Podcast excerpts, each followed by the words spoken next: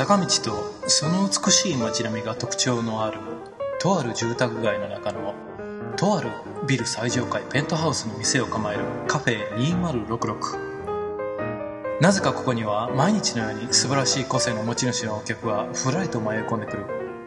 さて今日はどんなお客が扉をくぐり抜けてくるのだろう。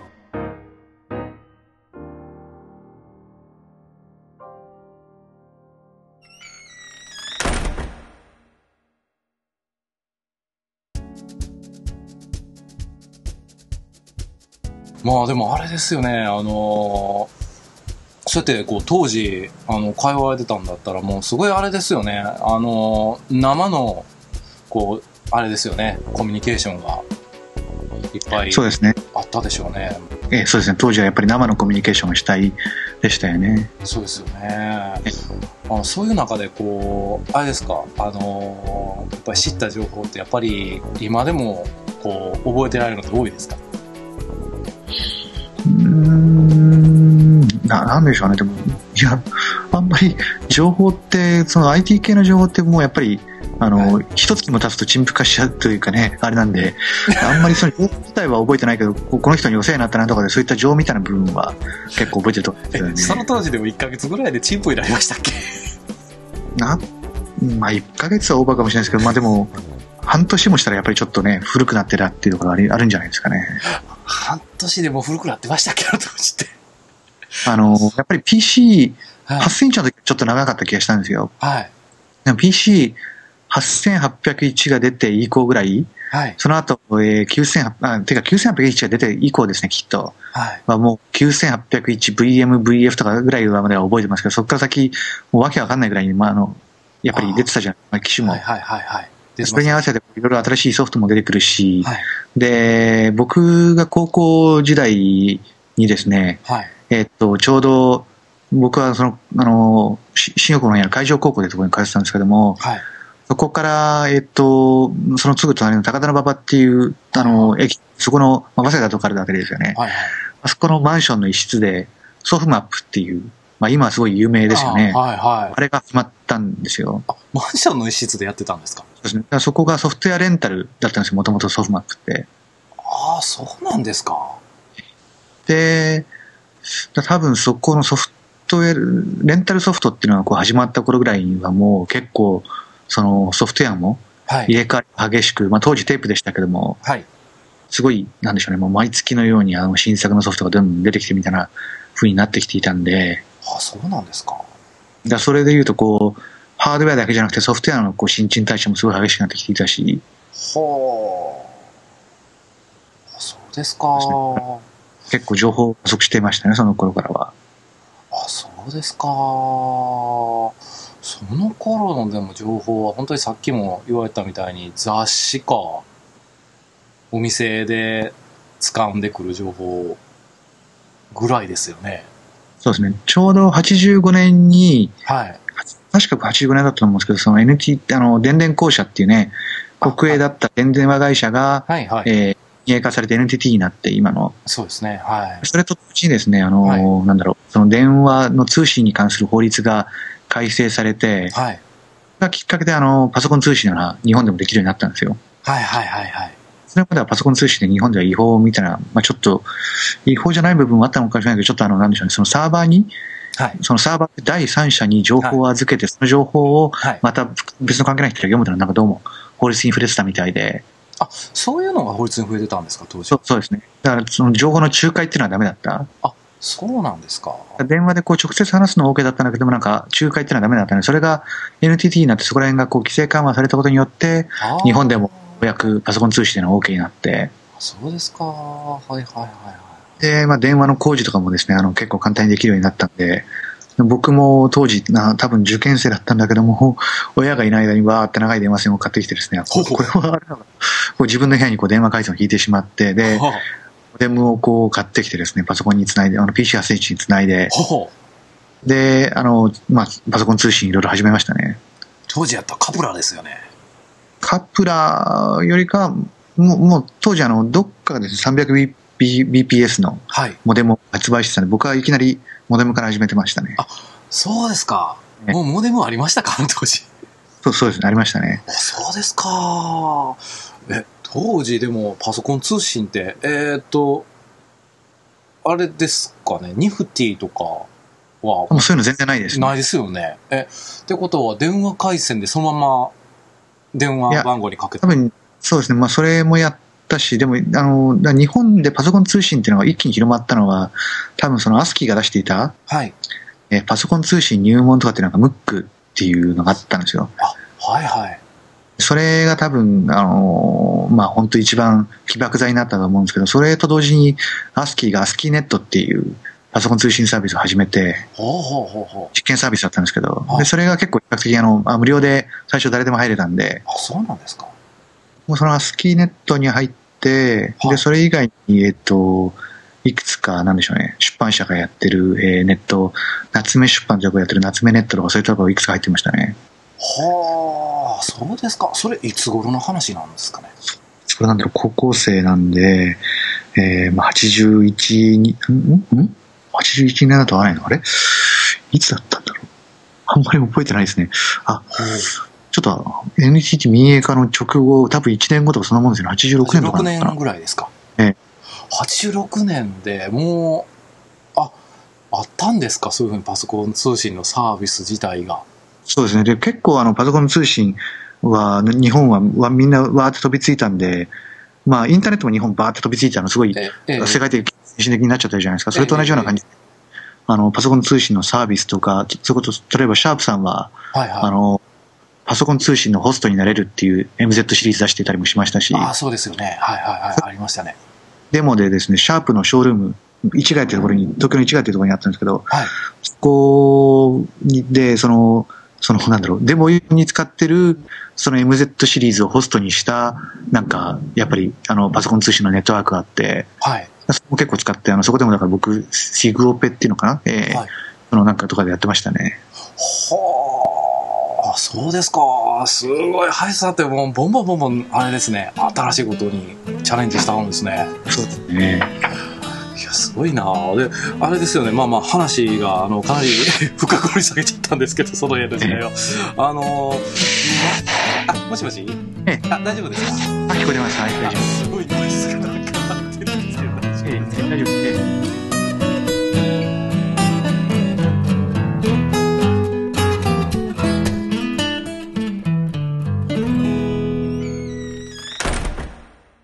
で、じゃあ、まあ、そういうパソコン通信の時代が、まあ、あって、で、あれですよね、じゃあ、大学に行かれるのって、え、いつぐらいから結局行かれることに？80、何年なんだろうな、な7年か6年、6年か7年か、はななんかそれぐらいですね。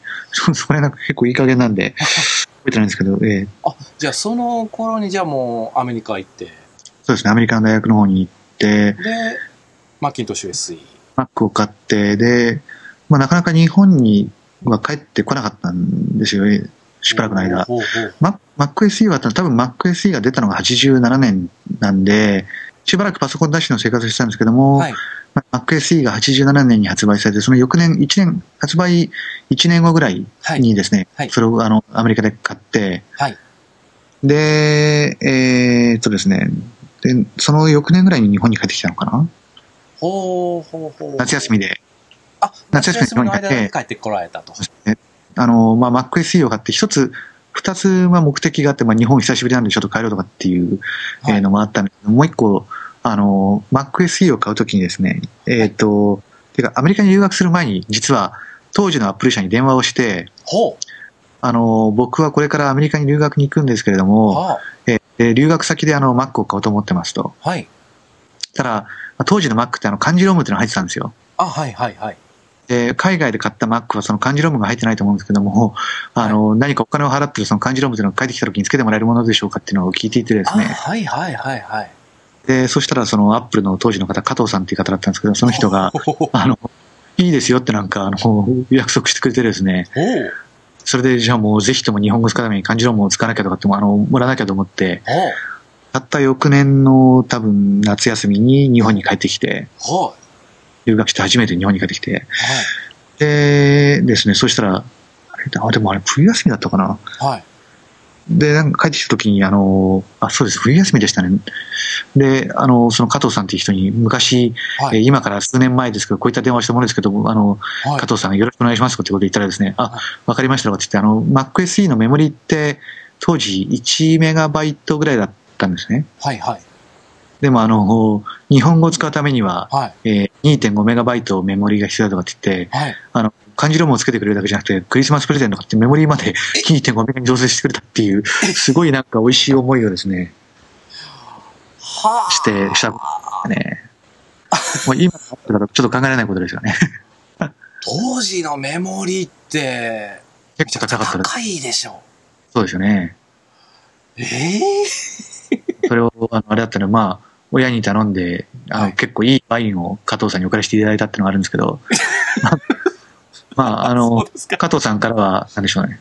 あの、あのね、あの、海外の、ああの、マークでのマックの、こう、いろいろ情報とかをですね、はい。あの、いろいろ日本に向けて発信してくださいみたいなことを言われてたなって、まあもしかしたらちょっとそれも結構、この仕事に入ったのには関係あるかなといえば関係あるかもしれません。そうなんですか。へえ、面白いですね。ええで、はいちょっとその前後関係あんまりはっきり覚えてないんですけど、その日本に帰ってきて、夏休みに帰ってきた時に、はい。多分、あ、そう、それが最初に帰ってきた時ですね。それは多分89年ぐらいで、はい。で、その、それは多分89年ぐらいのはい、冬ぐらいに、冬には日本に帰ってきたんだ。で、それで、はいその翌年の90年の夏に、はいまた日本に帰ってきて、ほうほうほう。で、その時にですね、はいあの、夏休みに帰ってきた時に、えー、何でしたっけ、えー、アスキーが Mac の雑誌を創刊してるっていうことを知ってですね、MacPower っていう雑誌だったんですけども、はい。でそれをあのーまあ、アスキー好きだったんで、アスキーでアルバイトしようかなと思ってたんですけども、はい。えー、その MacPower っていう雑誌をもうまとめて買いして、はあはあはあはで、えー、とですね、あのーなんだろう、ねえま、ちょっと、今ちょっと家の人が来たんで、ちょっと今、どうしようかないいです。あの、な、なんか、大丈夫です？はえ、大丈夫です。はい。えー、とですね。いはい。あの、僕は待ちますんで、どうぞどうぞ。あ、わかりました。えーはい大丈夫です。移動してくれたの。えっ、と、な何でした？どこ、どこまで行ったんでした？えっ、と、えあーと、Mac パワーあをなんかまとめ買いされたっていうところなんですけど。そうですね、あの、夏休みに日本に帰ってきて、ええ、ええ。で、まあ、せっかくなんで日本の会社でアルバイトしようと思って、はいで、その時今思ったのがやっぱりアスキーかなとかって思って、その、まあ、70年代からずっと読んでたってこともあって、はい。で、アスキーに面接に行ってですね、はい。まあ、かお、お前は結構アスキー、アスキーのことを古くから読んでて詳しいなとかってこと言われて、はいで。気に入られて、もうじゃあぜひ早速明日からアルバイトを、あの、あよろしくとかって言われてたんですけども、はいそのちょっと前に、そのアルバイトの面接に行く前にですね、そのマックパーティー雑誌を買って、はい。はい。あの、アンケート書きにですね、はいあの、アメリカの事情を書いてたんですよ。ああの、アメリカでははい AOL っていう、まあ、パソコン通信がすごい流行っていて、これ面白いですよと記事を書いてたら、はいその面接を受けて帰ってきた日に、日にマックパーから電話があって、はい。実はうちの雑誌でちょうど来月号、あの、はいパソコン通信の特集を組むことになってるんで、はちょっとその AOL についてあの話を聞かせてくれってことで電話で、ほうほうほうほうなんか編集長の人からかかってきたんですよね。ほうほうほうほう。で、あちょうど僕、あの、アスキーから明日、あの月刊アスキーっていう方で、あの、明日、月刊アスキーっていう雑誌で、明日からアルバイトをするんで、はアスキーに伺うんで、その帰りにでも寄りますとかってことを話したらあ、あのー寄って、そのマクパ編集部に行って話をしたらですね、はい月刊アスキーのその話、あの、アルバイトはもうどうでもいいからうちに来いって言って、だそれであの、アルバイト僕、月刊アスキー1日だけ行って、はい。いきなりすごい気に入られて、あの、いろいろ任されてたんですけど、はい。あの、マクパー編集部の方がですね、あの、俺たちの方でかあの話つけておくから、あの、いいからうちに来いって言われて、でいきなりマクパーのアルバイトになることになって、そうなんですか。で、後で聞いたらですね、全然話なんかつけてなくて、ほう。もうしばらくの間、あの、月刊好きの人たちにすごい睨まれてるっていう状態が続いたっていう、あれが。ええじゃあ、あれなんですか？あの、出勤してこないやつって思われてたんですか？あの、突然、あのね、散々面接ではこう気に入られるようなことを言っておいて、あの、食事を怒らしておきながら、は一日だけアルバイト来たら急にぷっつり来なくなったやつとかって言って、実は下の階で働いてるらしいっていうのがですね、あの、言われてたみたいですね、当時は。ええなんと無責任なことをマックパワーさん。そうですね。まあでもそれでこう、マックパイに気に入られていきなり連載を2つ渡されて、ほう。まあ、月刊好きでもちょっと、まあ、まあ、嫌われてはいたけど、結構 Mac 関係のこと詳しいということで、あの、いろいろ記事書いてたりするんですけども、はい。で、その連載は僕がそのアルバイトを夏休みが終わってアメリカに帰った後もずっと続いて、あ、そうですか。えーその、まあ、二つの連載のうちの一つがですね、まあ、当時 PDS Top 20っていう名前だったんですけれども、はい。PDS って言っても、まあ、今の人何のことだかわかんないでしょうけど、はい。えーシェアウェアですね。あの、はあパソコン通信を通して配ってるソフトを、はい。あの、まあ、結構パブリックドメイン、著作権放棄したものが多かったんで、昔は。ああ、はいパはいはい、ブリックドメイはい。ンソフトウェアってことで PDS っていうことで日本では呼んでたんですよ。パブリックドメインソフトウェアと。ええああ、はいはいはいはい、はい。アメリカではあんまりそういう呼ばれ方してなかったんですけども、あそうなんですか。日本独特の呼び方で、はい。で、あのーまあ、しばらくするとでもそれで日本でもですね、はいあの、パブリックドメインじゃなくてあれはし、あの、著作権を放棄してないとかって議論になって。PDS って呼び方はしない方がいいとかってことになって、はいまあ、それで、PDS は PDS だけど、あの、 public redistributable っていうことで、まあ、供給に配布しても構わないソフトウェアとかいろいろこうやったんだけど、そのうちだんだんこう圧力が強くなってきて。シェアウェアトップ20とかっていうような形で名前を変えたのかな。ああ、そうなんですか。あでもそれは結構長寿連載で、はい。で、あと、結構、あの、やっぱり Mac のコミュニティってあの、シェアウェアに支えられてる部分が結構あるじゃないですか。ああ、はいはいはい。シェアウェア関係の本とかはいくつか出てたんですけども、あの、雑誌の連載っていうのは当時なくて、はい。多分日本では一番最初のシェアウェアの連載だったと思うんですよね。そうなんですか。もしかしたら世界でも初ぐらいかなとかって、アメリカの雑誌でも多分連載って形ではなかったと思うんで、えちなみにそのシェアウェア、その PDS の連載ですか、始められたって、えーと、いつ頃になんですか？90年の 9, 9月号なんで、あ、90年ですか。はあ、僕が Mac ユーザーになる5年前ですね。そうです。じゃあ僕は全然、なんか今お、お話聞いてても PDS って、なんかこう、プロセッサーダイレクトバスのことではないよなとか言って。えー、違う後でそれが出てきましたね。まあそのちょっと前。ええまあその、じゃあ90年9月から始められても、えおそらく多分始めた方だと思うんですけど。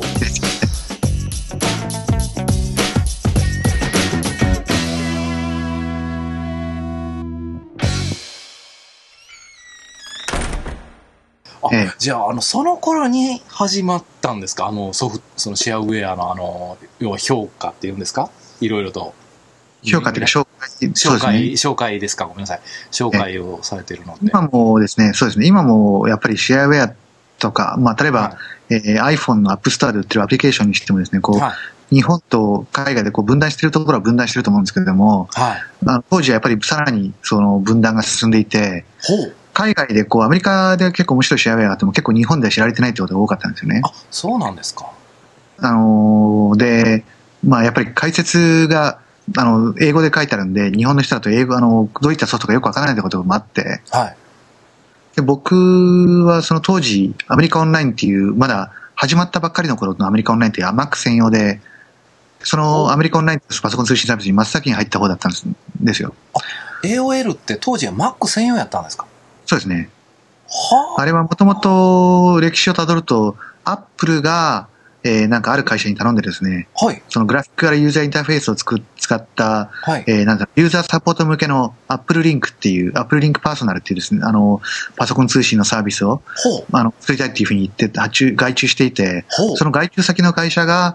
あの、アップルのその契約を見ると、あの、じ我々も自身でも自由に、あの、このソフトで、あの、転用していいっていうことだっていうので。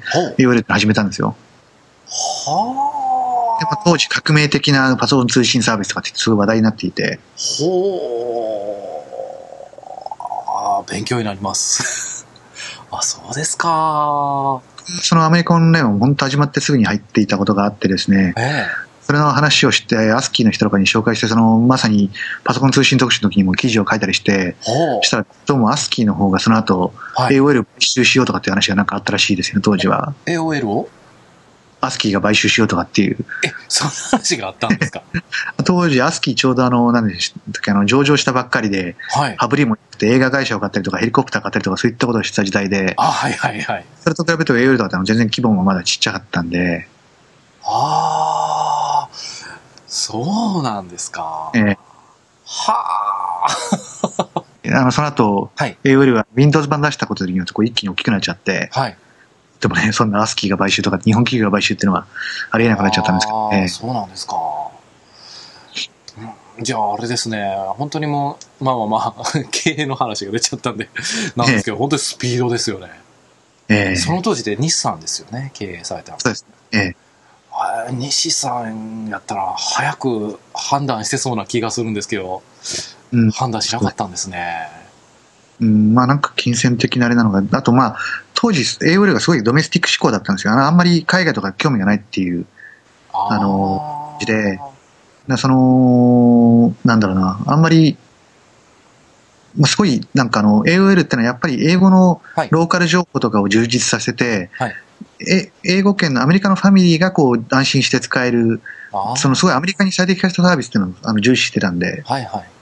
からあまり海外市場興味ないってことで言っていて、ああ、そうですか。そうまあ、ちょっとなんで AOL の話になったかというと、その PDS Top 20っていう連載の中でですね、はい。その当時 AOL って結構やっぱり Mac 専用だったんで、面白いあ Mac のシェアウェアが集まってきたっていうのがあって、ああ、いっぱい集まったぞ。はい。ええはい。で Mac のシェアウェアのところを管理している人に、はいここあの毎月毎月 AOL の、えーシェアウェアトップ20っていうのがあったんで、はい。このリストがすごく面白くていいソフトがいっぱいあるんで、このリストを日本の雑誌のこう連載に使っていいですかっていうメールを書いたら、はすぐすぐに快諾してもらえて OK ですよっていうのをあの書面っていうかメールでもらえたんで、あ、はあ、はあ、は毎あ、はその AOL のトップ20のリストを。ベースに、えーその連載をやってたっていうのがあって、あ、それがベースになってたんですか。そうですね。ああ、はははは。じゃあ、あのー林さんが手収集してたわけではないんですね。そうですね。そうするとこう日本ではまだ全然聞いたことも聞いたこともないような、ええ、もうアメリカの最新のシェアウェアがええ。あの読めて、はるそれでこう、もうあのその連載が結構評判になってですね。ただまあ当時日本のそのニフティとかにはまだそのシェアウェアがアップロードされてないっていうのがあって結構、あの、記事だけ紹介してるけど全然手に入らないんじゃないかな。すごいもうなんか、あの頭にくるじゃないけどなんだろう、その、もどかしいっていう、あの、声をいっぱいいただいて、はい。そこからこうニフティの、はいいえーいろんな、えー Mac ユーザーグループのその、なんでしょう、えーはいはい。フォーラムとかにその海外からやった、あの、IOL からダウンロードしたシェアウェアを僕がまとめて、はい日本に送って、、はい、それをニフティのこう方がですね、こうアップロードしてくれるっていうのが毎月始まって、で、そのうちでも Mac パンに今度はあの、僕はパソコン通信やってないんで、はい、そのパソコン通信してる人たちだけの、やるのはなんか、あの、けしからんじゃなくそういった おはがきいただくようになってですね、当時、あの、Mac パワーでは、はい、えー、何でしたっけ、えー、PDS ディスクコピーサービスを始めたんですよ。ほちょっと僕も日本に住んでなかったのであんまり詳しく知らないんですけど、あの、はい。カラーのフロッピーディスクを、はい。と、えっ、と、なんか郵送料の切手を、Mac パワー編集部に送ると、はい。Mac パワー編集部の方でその、欲しいって言ってるそのシェアウェアをですね、あうの、PDS 全部コフロッピーディスクにコピーして変装するっていう。ああ、はいはいはいはい。はあ。そういう、でも、その、やっぱり僕の連載が結構その当時の Mac パワーのなんだろう、引きにもなっていたって、その、あの連載があるためにあの Mac パワー買ってる人ができても結構いた人気連載だったんで、あ、そうなんですか。それでアスキーもだからその何ね、その人のソフトウェアをはい。データにしてお金儲けなきゃいけないんで、そこは全部ボランティアでやってましたよね。ああですよね。さすがにそこで儲けちゃうと問題になりますもんね。あそうですか。でも、それって結構すごい量来たんじゃないですか？めっちゃ、あの、いあの、それで次の夏休みかなんか、あのあマックパンに行った時に驚きましたね。こう、フロッピーディスクの山があって、はい。で、アルバイトの、そのと、その時のアルバイトの人もひたすらこうディスクをコピーしてるんですよね、こうやって。はあ。ちょっとかわいそうになっちゃうぐらいの感じでしたそうですか。で、じゃあそういうふうに、まあまあまあ、でもすでにあれですよね。あ、アルバイトだったんですよね、その当時はまだ。そうですね。まあ、アルバイトはその夏休みの間だけで、多分1、2ヶ月の間だけだったんですけど、はあ、で、あの、記事を書くのに関しては、じゃあ、あの、あくまアルバイトでなくて、こう、依頼みたいな感じで。そうですね。一応、うん。いや、その、はいそうですね。アルバイトとしての時に一応連載をいただいたんですけど、アルバイトの時にも一応、アルバイト料とは別に原稿料ももらっていたし、あ、そうなんですか。えで、アメリカに帰った後もずっと、その、毎月2本、プラスアルファで、あの、まあ、そうですね。結構いろいろアメリカにいるっていうことで、アメリカ、あの、アップルがなんか発表した時にすぐに西海岸の方に飛んで行って取材できたんで、で、なんでしょう、そのうちやマックパーノにですね、アメリカ駐在員みたいな形で肩書きが乗るようになって、全然社員でもなんでもないんですけど、はあ、で、僕も、一応その名刺も作ってもらったらですね、毎日、あの、郵便物が、もう、おお前、あの、郵便物来すぎだとかって怒られるぐらいに、は郵便局に怒られるぐらいにですね、毎毎日、そうそう、2、30通ぐらい郵便物が来るようになって、いろんな会社の、まあ、案内ですとかそういったものが、はあ、そうなんですか。しばらくの間は、えっと、マックパー編集部の US オフィスという僕の住んでた当時のアパートになってましたね。そうなんですか。ええ素晴らしいですね。